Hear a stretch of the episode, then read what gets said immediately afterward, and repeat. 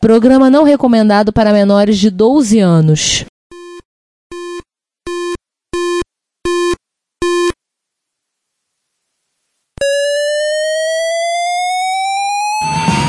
Spectrum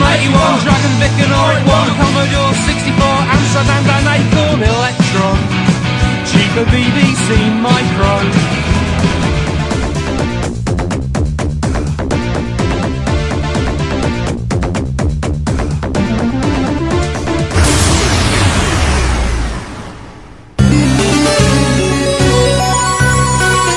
Retrópolis, a cidade dos clássicos.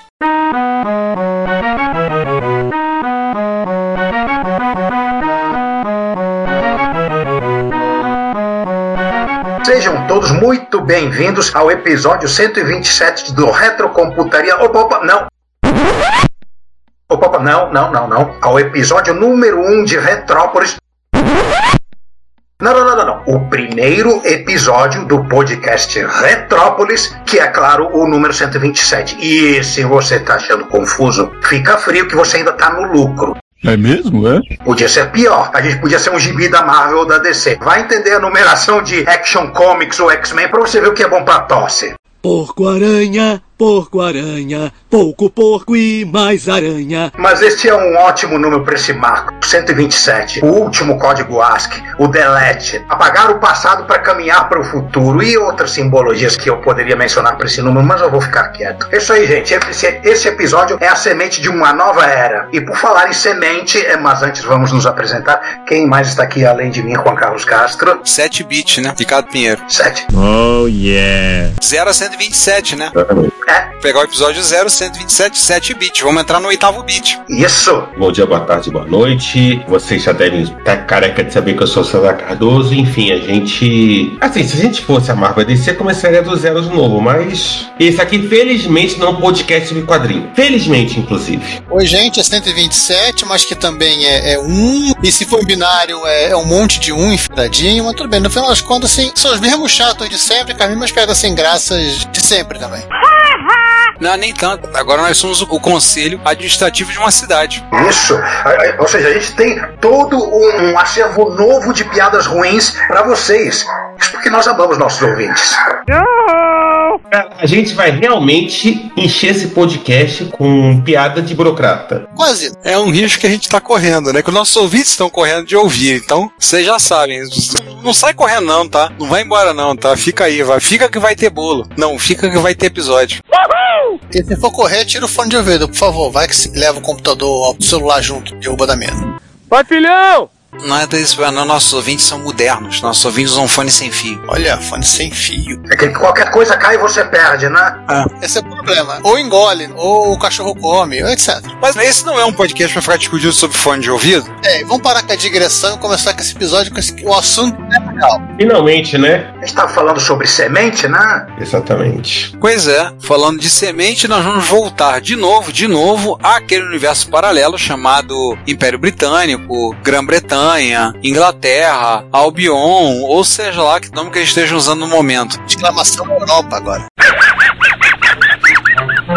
Bem lembrado, exclamação Europa. Nós não somos a Europa, não tá lá. Esse episódio agora, nós já falamos anteriormente sobre os computadores da Acorn, da Bolota. Agora nós vamos falar dos computadores de 32 bits da Acorn. Esse era um episódio que nós estamos planejando para o ano de 2021. Mas como a gente já falou tanta coisa britânica em 2021, a gente falou, não, chega, vamos dar uma overdose pro pessoal. Chega, para, vamos, vamos empurrar isso para 2022. E até porque estamos correndo o risco de começar a ter sotaque britânico, né? Ah, não. É, daqui a pouco a gente tá escrevendo co- Color com U, é, Realize com Z, né? Melhor maneirar isso. Color Computer. Com a minha cara Então, nós decidimos, empurramos agora para 2022 para dar uma amenizada no papo, né, para não ficar tão pesado, só falando de Inglaterra, primeira geração, falar da arquitetura Arquimedes, já que a arquitetura RISC PC foi lançado 15 dias antes do nosso ponto de corte. Lembrar que o nosso ponto de corte é a data de falência da Commodore. Um dos. Eu continuo mantendo que nosso ponto de corte oficial é no ano seguinte ao lançamento do Windows 95. Mas é tal negócio que. Não, não. É que nem. Ah, qual a data do fim da Idade Média? Não. Ô, Juan, o canônico não muda. Que merda, hein? Sabia não? Os nossos pontos de corte é o falência Commodore, o que não significa que não existam outros pontos de corte. É o que acontece. A gente se dá o direito de dar uma esticadinha e chegar até o Windows 95, mas a princípio a gente considera o fim da era quando a na falência da Commodore é americana, né? Mas nada impede que a gente invente outros pontos de corte, que simplesmente a gente define um ponto de corte. Tipo, ninguém tem nada a ver com isso. Se vocês gostaram, gostaram. Se não gostaram, que se dane. É, o ponto é nosso, a gente corta o que quiser. A gente que manda nessa cidade mesmo, né? Então. E de um jeito ou de outro a gente vai falar um pouquinho do Risk PC lá pro final. É, e nossos pontos, nossas regras. Fim da história. Então, relembrando, no episódio 112 nós falamos sobre a Acorn, então a gente vai dar uma passadinha rápida para relembrar, mas se você quiser saber mais a, a miúde a respeito da Acorn Computers, nós já falamos lá no 112. A Acorn Computer foi fundada por Chris Curry e Herman Hauser por volta de 1979. Chris Curry é ex-empregado da Sinclair Radionics e da Science of Cambridge, ambas de propriedade do Sir Clive Sinclair. Herman Hauser estava concluindo seu doutorado no King's College, é entusiasta de computadores, viu o MK14, ficou todo empolgado quando visitou a Science of Cambridge. Era aquele computador de aprendizado numa plaquinha, teclado Hexa e etc. Isso. Era um kit. É. Era, era o kitzão. E aí fundaram o 02, tanto montados como na forma de kit. Então, o maior sucesso dos Acorns, o Atom, o BBC Micro, que era o Acorn Proton, e o Acorn Electron entre o final da década de 1970 e o começo da década de 1980. Onde deduzimos que se a Acorn existisse até os dias de hoje, o, provavelmente o computador mais recente se chamaria Boson de Higgs. Mas eu divago. Ô cara burro. É Boson do Rio. Rafael Higgs, um abraço para você.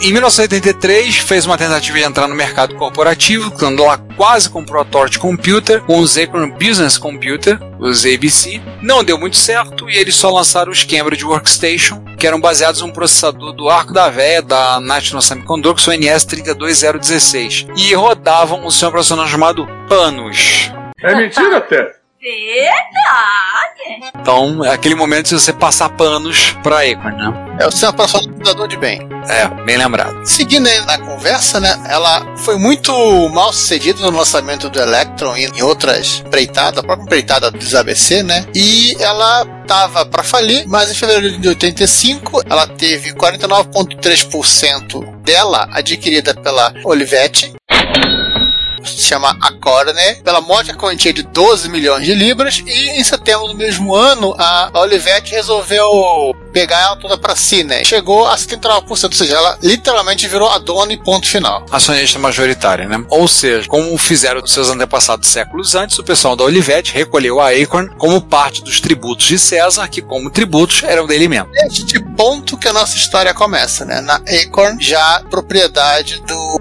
italiano da Olivetti e com eles literalmente dando palpite e ao mesmo tempo a, a mesma Acorn de sempre, só que sem tecnicamente as dívidas, óbvio, sem o Chris Curry e o Herman. Lembrar que assuntos, eh, nós já fizemos também um episódio além do 112, que já citamos, nós fizemos o episódio 101 sobre workstations. Então, se você tiver interesse, recomendamos que ouça esses dois episódios para inteirar melhor para o conteúdo que nós vamos passar daqui para frente. A primeira coisa, Olivetti, que a Acorn fez foi lançar o BBC Master em 1986, mas só que foi algo meio frustrante né, para os usuários, para os desenvolvedores que esperavam um upgrade significativo, só viu uma coisa tipo TK95, né? Vai praticamente a mesma máquina, uma versão de custo reduzido, só que o preço ao consumidor era mais caro, né, de 335 para 499 libras. É, o pessoal pensou, esperou que viesse uma máquina mais barata ou esperou que viesse um BBC 3 e no final veio quase a mesma coisa e custando. Nossa, isso aqui dá 50% mais caro, né? Quase isso. É, quase. Isso é uma diferença de. A linha deles, né? Porque a linha ABC já tinha acabado, o ganha-pão deles era o mercado. O único ativo da Acorn em 86 era o nome BBC nos computadores. Os ABC, os pessoas da Olivetti falou: aguarda ali na esquina, põe tudo na esquina ali que o caminhão vai passar daqui a pouco. Aguenta aí que a gente vai investir nele. Na volta a gente investe. Isso. Vamos lá. É, eles ficaram restritos porque só tava com os BBC e o mercado era educacional, né? Era tudo que eles tinham, pelo, pelo menos vendia. Se bem que assim, não era um- uma situação confortável, porque, né, tinha concorrência. Sim. E havia uma certa polêmica pelo uso do nome BBC, né? Que teoricamente ele deveria se restringir às iniciativas de educação do governo, né? Da BBC, mas ele, os micros estavam sendo vendidos direto ao mercado superior com a marca BBC Micro. Assim, semi a, a revelia, mas não muito, e sem violar o contrato, mas assim, gerando um certo atrito, né? É, na verdade, é efetivamente vendida mais para as escolas, né? Porque acaba tinha um desconto, sei lá, mas quem quisesse comprar podia comprar, não era proibido. É, porque também dizer coisa, os micros, o BBC, eram micros caros. Sim, muito caros. Muito caros para o mercado consumidor inglês.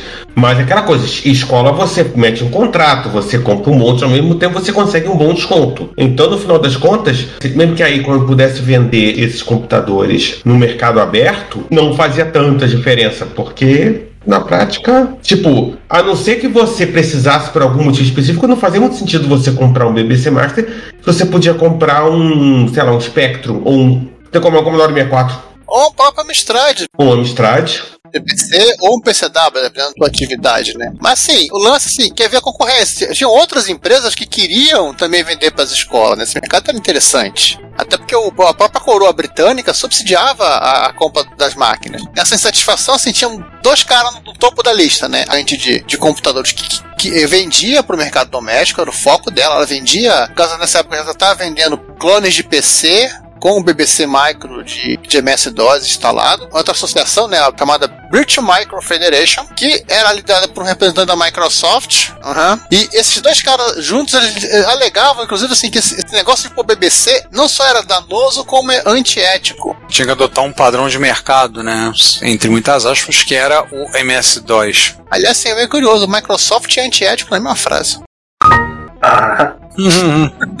Hipocrisia, eu quero uma pra viver. What? Simone, solta o quadro aí. Se, a respeito deste episódio, você quiser enviar um comentário, um elogio, uma crítica construtiva ou uma correção, porque afinal a gente erra também, seja ela no nosso site ou no canal do YouTube, ou ainda você quiser nos enviar um e-mail, não hesite, faça. Você pode falar conosco através do Twitter, nosso perfil é o arroba Retrópolis, nos comentários desse episódio, desse post, vocês estão vendo agora, retrópolis.net.br ou no retrópolis com acento no o.com nos comentários do nosso canal do YouTube, no Retrópolis, no nosso e-mail, o contato arroba retrópolis.net.br e vários outros locais. Nunca se esqueça do que nós sempre dizemos: o seu comentário é o nosso salário. Muito obrigado pelo seu tempo e pela sua audição. A gente tem que explicar tudo, Rogerinho. Bem, a ideia original da Acorn era colocar outros processadores pendurados no BIB. Basicamente, botar um Z80 para poder rodar CPM. Chegaram até a fazer o seu próprio processador. Era o Acorn RISC Machine. Talvez já tenham ouvido falar, um tal de ARM. Para usar com ele, é faz até um conjunto de chips auxiliares. É, só que aí no final das contas, alguém na Olivetti, ou na Acorn Olivetti, pensou um pouquinho e chegou à conclusão de que no esforço de você fazer o hardware do BIB rodar esse monte de coisas,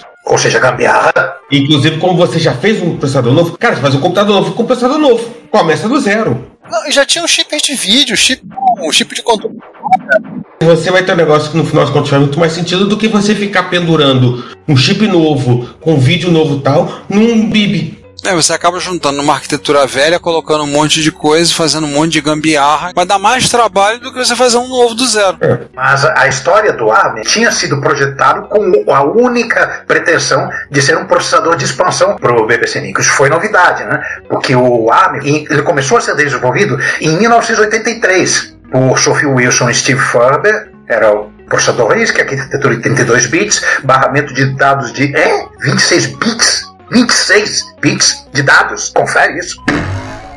Memória. Quando ele endereçava. Ah, desculpa, peraí. Não via endereço, né? É, memória, desculpa, eu escrevi a coisa errada. 26 bits ele endereçava no máximo 4 MB de RAM, que em 83 era um mundo. Oh! Dizer, se 85 era o mundo, 83 era o universo. É, a frequência era 6 MHz, que em 83 ainda era bastante respeitável, mas a ideia, repetindo, era só ser um processador de expansão pro BBC Micro. E aí eles pegaram, fizeram, deram aqueles ajustes finos no projeto. Em 86 lançaram o ARM2, chegava a 8 MHz. Em 87 deram mais o ajuste fino, tiraram as arestas, deram aquela paradinha, botaram 10 e posteriormente 12 MHz. Ou seja, saiu de 6 para 12 legal.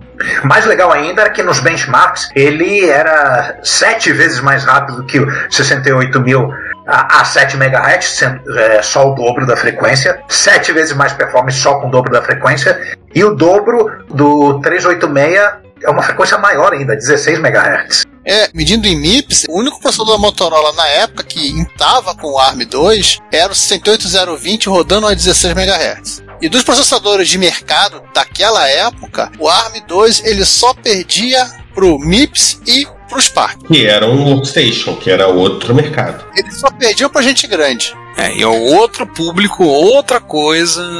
Como disse o César, coisa pra gente grande, né? No ARM3, botaram um cache de 4 KB no processador e a frequência ultrapassou os 33 MHz. Mas vamos parar de falar de, process- de processador, vamos falar do resto da máquina. É, porque Porque as coisas. Falo sobre a máquina, não sobre o processador. É, vamos deixar pra falar de ARM num pró- um outro episódio no futuro, né? E tem um bocado de assunto pra falar dos ARM, estão aí na praça até hoje. E aí, já que a gente falou do processador, tem que falar do- dos outros integrados, né? Não existe processador sozinho. É, todo fabricante de processador, quando ele lança uma nova linha, ele lança toda aquela família de para fazer companhia. Isso. Que hoje em dia é Northbridge, Southbridge, mas na época você tinha vídeo, controle de memória e os Camboa 4. Sim. Inclusive um deles, que é o é, VIDC1, o VIDC1, Video Salt Controller, que ele cuidava de vídeo e cuidava de som. Agora um comentário. Eles não eram muito bons pra. ARM até vai, mas VIDC1. Vídeo One, olha. Ah, é pegando dinheiro. Não, não peça. BM que o diga, né? É, a Sharp é pior. A Sharp criou o Histeria, o Buda, o Cynthia e tudo pra mesma máquina. Tá falando, lembra do maior exemplo de todos, né? Dos Amiga, né? O Amiga pelo menos é coerente, é nomes de mulheres. O mesmo 600 mil tem o Buda e tem a Cynthia. Agora, como é que você associa os dois caras, eu não quero saber. Eu vou falar do C1, dessa pastilha. Isso. O VIDC1, ele cuidava do vídeo do som obter. Da parte de vídeo, cuidava da geração de vídeo em modos com 2, 4, 16 e 256 cores. De uma paleta de 4096. Com resoluções gráficas em modo mono 1024 por 1024. É, também não entendi. Que diabo é isso? Deve ter algum sentido mais. 640 por 512 em 16 cores. E 640 por 256 em 256 cores. Em César, editoração eletrônica. É, é o único motivo para você usar a editoração eletrônica. Mas do resto, nem mono, fazer desktop publishing. Uhum. Que pra molecada, galera mais nova que tá ouvindo a gente, em um certo momento ali da segunda metade dos anos 80, todo mundo resolveu brincar de fazer desktop publishing e fazer seus próprios zines no computador. Eu nunca quis fazer jornalzinho. É, todo mundo achou que era bom fazer jornalzinho. De vez em quando faz. Hoje em dia dá ser TikTok, mas faz uma questão da, da geração. Além de tudo, o VITS One dava suporte a um sprite por hardware, com 32 pixels de largura e altura ilimitada. É triste isso, hein? Serve um negócio desse? Só pra fazer a rede num jogo de tênis, né? É. Não, não. Cursor do mouse. Acabou. Esse é o VIC 2, né? Do Commodore 64, que os sprites têm largura, mas tem altura ilimitada. Não, mas são os sprites, não é um só. Mas especificamente é um sprite por hardware. Um. Um. Foi feito para cursor de mouse mesmo. Ah, antes que eu esqueça, ele tinha suporte a quatro cores. Ao transparente mais três cores. Mouse, né? É. Resolveram fazer o cursor de mouse num sprite. É a boa ideia? Não sei, mas fizeram. Ah, e antes que alguém pergunte sobre o som, sim. Ele tinha oito canais PWM de 8 bits estéreo. O Amiga tinha quatro canais PCM, ele tinha. O PWM é só uma variação do É. Pulse Code Modulation seu Pulse Switch. É só como é que ele modula. É tipo assim, o, o som dele era o dobro do Amiga. Melhor pra tocar mod. Dá pra tocar dois mods ao mesmo tempo. Eu gostaria que o João estivesse aqui. Aliás, João, bota um comentário aí se você já teve a experiência de ouvir esse chip ou não, ou se tiver, expressa sua opinião, porque você é o, homem da musicalidade nos micros clássicos.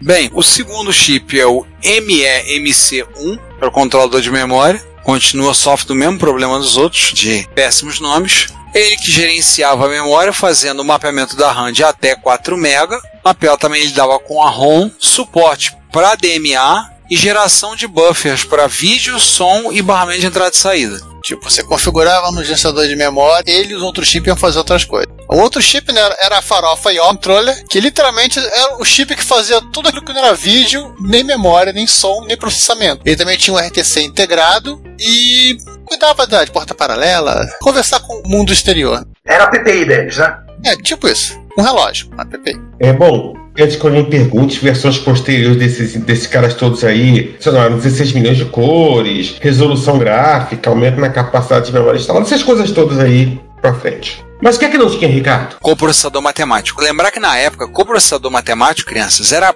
muito caro. Era mais caro que o processador. Então era um negócio meio salgado. Então, bem, não vamos colocar, né? Fazer o quê? É, é basicamente como hoje em dia uma placa de vídeo. Graças aos, aos seus amiguinhos scalpers, né? E obviamente os cacete chips que tem por aí, tem que falar disso. Como vocês sabem, hoje em dia você comprar uma placa de última geração, você tem que deixar pelo menos uns 10 rins seu e da sua família. Então, era basicamente isso um processador matemático. Se você realmente não precisasse de um processador, você não tivesse uma necessidade premente de um processador matemático, você não compraria um processador matemático. Ó, engenharia é um mercado restrito. A engenharia, institutos de pesquisa, até mesmo quem fora desses mundos, computações complicadas, eram basicamente computações inteiras, então era muito pouca procura. Só para contar rapidinho, eu fiz um curso de computação gráfica no 3D Studio, não era o 3D Studio Max, 3D Studio 3.0, lá nos anos 90, ele exigia o coprocessador matemático nas máquinas para rodar, e a gente, com um programinha que ficava residente da memória, cretino, passava a perna no programa, caso no 3D Studio, e fingia que tinha um coprocessador.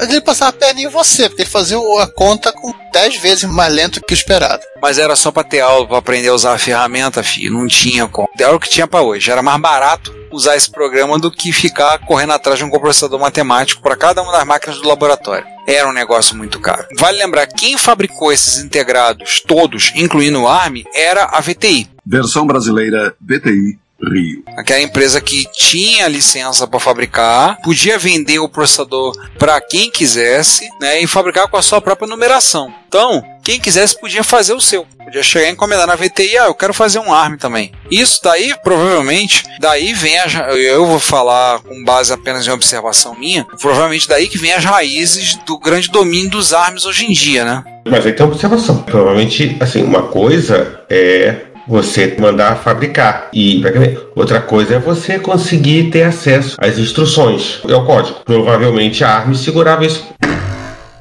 A, a Acorn. Mas a Acorn não se importava. É, na verdade sim, ela licenciou a VTI, ela, ela botou no catálogo dela os chips que ela tinha feito com a Acorn, que ela era tipo a sequência só, sim, quem quisesse comprar um Menk Nhoque é, mas Second Source não dá o direito de, por exemplo, de você pegar o, o microcódigo e reimplementar. Então, é outra conversa. Second Source era uma coisa que todo mundo fazia nos anos 80. A Intel fez isso, a Motorola fez isso, a Zilog fez isso, a MOS fez isso, todo mundo fez Second Source nos anos 80, porque ninguém tinha fábrica o suficiente para aguentar o rojão. Sim. E César, quem saiu meio que se beneficiando disso aí era o pessoal que fazia a do, do Econ, que eles podiam, sim, aproveitar e fazer uma expansão de RAM com um outro Mank, né? Sem precisar comprar da própria Acorn, que acho que ela não vendia. Porque ter que fazer um computador significa ter. Até porque, vamos lembrar de uma coisa, crianças. Ter que fazer um computador, fazer um computador significa ter que trabalhar com uma coisinha muito chata chamada sistema operacional. A primeira ideia era um sistema operacional chamado a RX, que é baseado na arquitetura MAX, modular, né?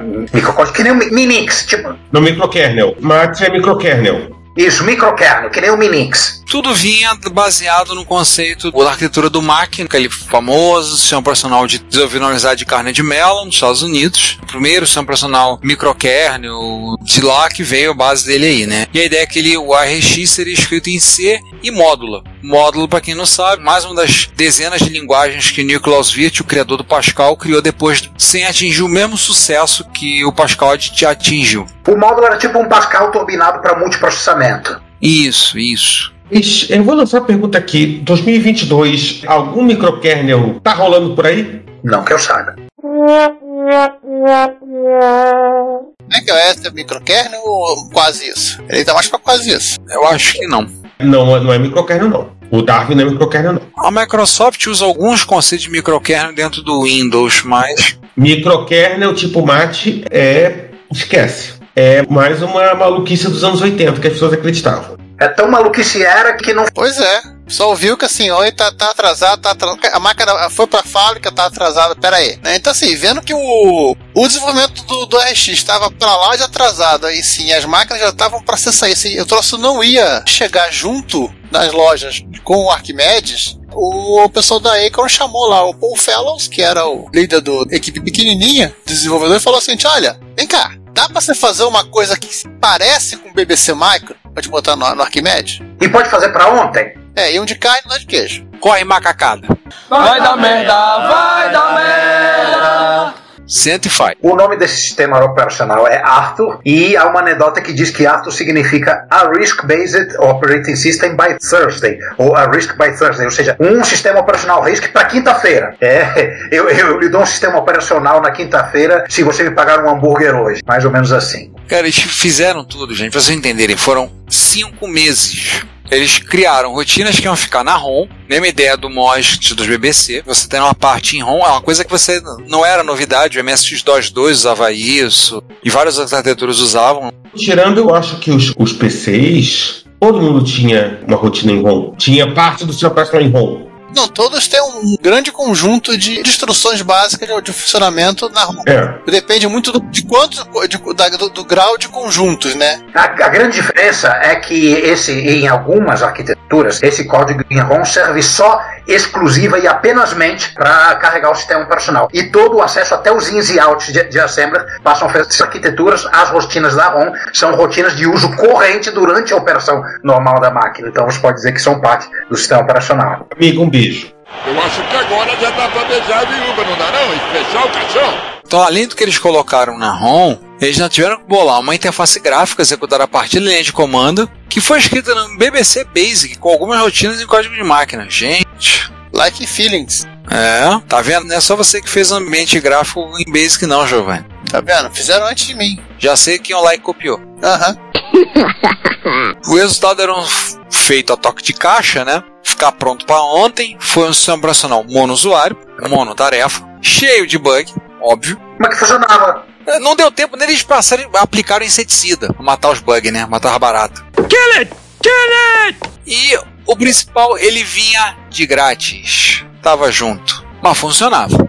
É, eles, eles conseguiram evitar a gambiarra no hardware, mas não conseguiram evitar a gambiarra no software, né? A gambiarra sempre se manifesta de um jeito ou de outro. A gambiarra é inevitável. Inclusive, assim, tinha um conjunto de bugs que eram pra lá de conhecidos e que o pessoal reclamava desses bugs e aí quando ficava na dela, e sim, só, só dizer óbvio, né? Tá, gente, a gente tá fazendo um release novo do, do, do seu processo, segura aí. Não vamos ficar liberando patch de bug por enquanto, né? Errou, otário! É, mas se você juntando a, a, coisa toda, o Arquimedes, o produto, ele foi lançado em 1987, né? Junto com o sistema operacional versão 0.20, seguido por uma versão 0.30 e finalmente 1.20 com melhorias de performance e novos bugs em 1988. Não, legal que eles pularam da 0.30 para 1.20, né? Nem tiveram a cara de pau passar pela 1.0. É, eles, tipo, quando é. Faz 35 anos esse ano, né? Temos efeméride, mas eu vou, eu vou ver qual a data de lançamento dele pra gente dar aquela mençãozinha no, no, no repórter retro. Sim.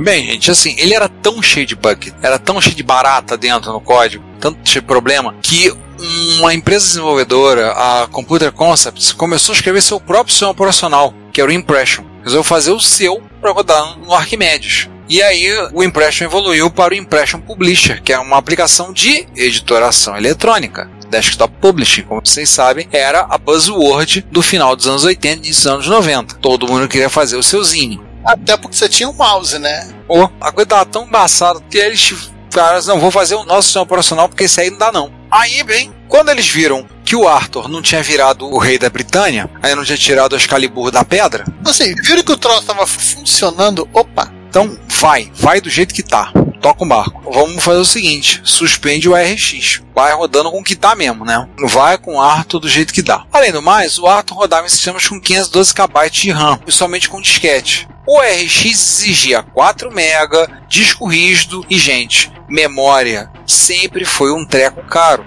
Não é exclusividade de agora. Sempre foi um breguete caro. 4 MB em 1987 era muito pesado. Era, era exigir muito. Não era uma coisa do outro mundo, mas algo tipo assim, que não dá pra exigir como baseline do Mac. Mas, cara, eu só tinha garantia em Workstation e PCs e Macs de, de gama alta. Nessa época, tipo assim, PC tinha 640k e olha lá, cara. 512, 640, às vezes 1 mega e você dizia, uau! Assim, 4 mega 87 era um negócio. Os primeiros desktop PC com 386 não tinha nem um ano que tinha saído. É. E eles só vinham com 1 mega de RAM. É. Que era o mínimo que dá pra pôr. Era o que tinha, era o que dava pra hoje. O famoso que tem pra hoje. Então assim, ele não tava, o Arthur não tava em conformidade com os vários requisitos que o sistema operacional deveria ter. Ah, ou seja, não, não dava, mal merecia o nome de sistema operacional. Qual é o nome do tiozinho lá do Minix? O Andrew Tannenbaum. Não, é, o Tannenbaum não curtiu. Mas aí teve a mesma atitude em relação ao, ao Arthur que o Homem-Aranha do Tom Holland teve em relação aos vilões, né? Acreditou nele, que podia ser redimido. Então, na versão 2.0, o Arthur foi rebatizado, mudou para Risco OS, foi lançado em abril de 1989, passou a, a, vir nas máquinas novas e você, ah, eu tenho um Arquimedes da versão anterior, dá para rodar o Risco OS, que é o Arthur 2.0? Dá, troca a ROM, aqui adquire novas ROMs, abre a máquina, tira as ROMs, bota novas, espero que as ROMs fossem soquetadas, né? Não, soquetado. Aí menos pior, né? Mais fácil tirar. O nome Arthur foi abandonado, mas internamente o nome código né, do, do, novo sistema operacional era Arthur on the Rocks, por conta do filme de 1981 que só, é, só vai saber se for fã da Liza Minnelli, o Dudley Moore. 81 é o primeiro Arthur. Ah, teve, teve continuação em 88? Sim. Era o Arthur Milionário Sedutor, não era? Arthur Milionário Sedutor, que é de 81, e o Arthur on the Rocks, eu não sei como é que ficou em português. Quando ele, ele perde a fortuna, ele vai, vai ele vai ser pobre. Ele... Mas tem um terceiro também. Mas isso aqui não é um podcast sobre Liza Minelli, nem sobre Dudley. Vou sobre Liza Minelli, vamos ter que fazer um episódio sobre, sobre o filme Cabaré, não é isso? No! God, please, no! Não, dispenso. Não vamos fazer esse. Gente que sabe falar disso melhor do que a gente. Foi no episódio 61. O nosso podcast foi o episódio de cinema no episódio 61. E nenhum outro. Então, assim, foi implementado no Risco OS multitarefa cooperativa, severas limitações. Tipo macOS. É, ele não tinha multithread. Multithread, o que, que era isso? É de comer ou de passar no cabelo. Usava o sistema de arquivos ADFS para disquetes discos rígidos. E se eu não me engano, o Linux tem suporte até hoje ao dito cujo do ADFS. Não suportava a memória virtual. Não suportava, parecia que ele não gostava da memória virtual, né? Ele não tinha suporte para uso de memória virtual. Tinha uma certa proteção de memória, pero no mútil. E era incrivelmente modular, ou como diriam os jovens hoje em dia, plugável. Já deu uma boa melhorada, ele já melhorou bastante para ser ruim, que antes ele era horrível. É, que já é um grande avanço. Verdade. De horrível para ruim é um avanço assim enorme. Para terminar uma versão atualizada, né, o famoso Point Release, Risco S201, foi criada para o A540 e o R225/R260, porque esses caras tinham ARM3, você tinha que suportar o ARM3, e além de memória lá dos caras, e os modos de vídeo VGA e SVGA. Mas depois eu falo desses casos algum momento lá na frente. Na última encarnação do qual nós vamos falar aqui, né, do Risco OS, a versão 3, ela trouxe muito mais recursos, né, como suporte a FAT, novas aplicações internas, melhoria da interface, a habilidade de mover a janela para fora da área da tela, isso para ambientes operacionais que não permitem isso, a opção de desligar com segurança. Opa, acho que ele não desligava o computador na Icon. É, é basicamente você não precisava enfiar o dedão e torcer para que tudo estivesse salvo. Ali sim foi covardia. É salvo quando você ligasse de volta. É. A versão 3, né, 3.00, ela foi lançada com o modelo A5000, lá em 91, e com a introdução do A30D, do A30V e o A4000, foi lançada a versão 3.10 e posteriormente, porque o estagiário esqueceu algumas coisas, a 3.11. Esses nomes de modelos parecem nome de amiga, mas não são amigas não, tá? Não, gente, não. Tem uns caras com nome de amiga aqui, mas só um, né, pelo menos. Não, dois. É. Tem ainda uma versão que é 3.19 que tem suporte ao idioma alemão. Agora, por que pulou de 3.12 para 3.19 eu não sei. A versão 3.50, 350, né, que é Irajá Passeio, Foi lançada junto com o primeiro modelo do RISC PC, que já trazia suporte ao processador ARM6, olha uma coisa que evoluiu. E os novos integrados, suporte os modelos anteriores, ou seja, você não podia atualizar para 3.50 o teu A3000. Era outra família, outra arquitetura. A única coisa de compatibilidade que tinha era, era o conjunto de instruções do ARM, e só. Exatamente. A última release desse cara, né, é a versão 3.7, que foi lançada para os A7000 e o A7000 Plus, que seja lá no 1996, 1997, que precisavam dar suporte a um outro ARM, né, o Strong ARM. Caramba, ainda lançaram Arquimedes em 96. É, vamos falar daqui a pouco desse cara, você vai entender que ele não é bem um Arquimedes. Bom dia, boa tarde, boa noite, Brasil, boa noite, Galacta, bom dia, boa tarde, boa noite e tchau. Nós temos um canal no YouTube e um perfil no Instagram. No YouTube, todos os episódios do podcast estão disponíveis para você, assim como as retro besteiras e eventualmente vídeos. Para... Mas vocês sabem, não somos lá muito bons com esse tipo de mídia. No nosso Instagram também publicamos imagens, textos e eventualmente vídeos. Esses vídeos são material vindo de encontros, lives, gravações ao vivo, entre outras formas. Não deixe de assinar, comentar, ligar os sininhos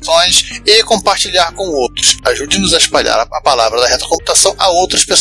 Muito obrigado. Tua boca chega até salivar! Bem, em termos de software, o que, que a Acorn fez? Ela, bem, vamos lançar primeiro o hardware, depois a gente vai soltar os SDKs para as desenvolvedoras fazerem o software. Ou seja, usar a filosofia do campo dos sonhos, né? Construi e eles virão. Faltou o Steve Ballmer ficar berrando developers lá, lá na Acorn, né? Eles não, não tiveram Steve Ballmer. Developers, developers, developers, developers, developers, developers. É, eles disponibilizaram uma versão do BBC Basic para ARM, um emulador do BIB e um processador de texto do ArcWriter, bem limitadinho, mas com a ideia que ele servia como uma prévia de um outro software que estava em desenvolvimento. Ou seja, essa é a versão alfa, vai sair uma outra melhor, tá? Essa é a base dele. Acredite, amiguinho, vai sair. E como ele tinha o emulador BIB, né, literalmente ele não perdeu software algum. Ele já veio assim, aquela coisa MS para MS-DOS, ele já trouxe toda a biblioteca anterior. Trazer toda a biblioteca anterior do código bem escrito, né? Uhum. E a MSX tá, roda tudo pero no mútil, né? É. Alguns não rodam, mas aí é porque os brasileiros não suedem programar segundo o padrão. Isso, os brasileiros, os espanhóis, os niponeses.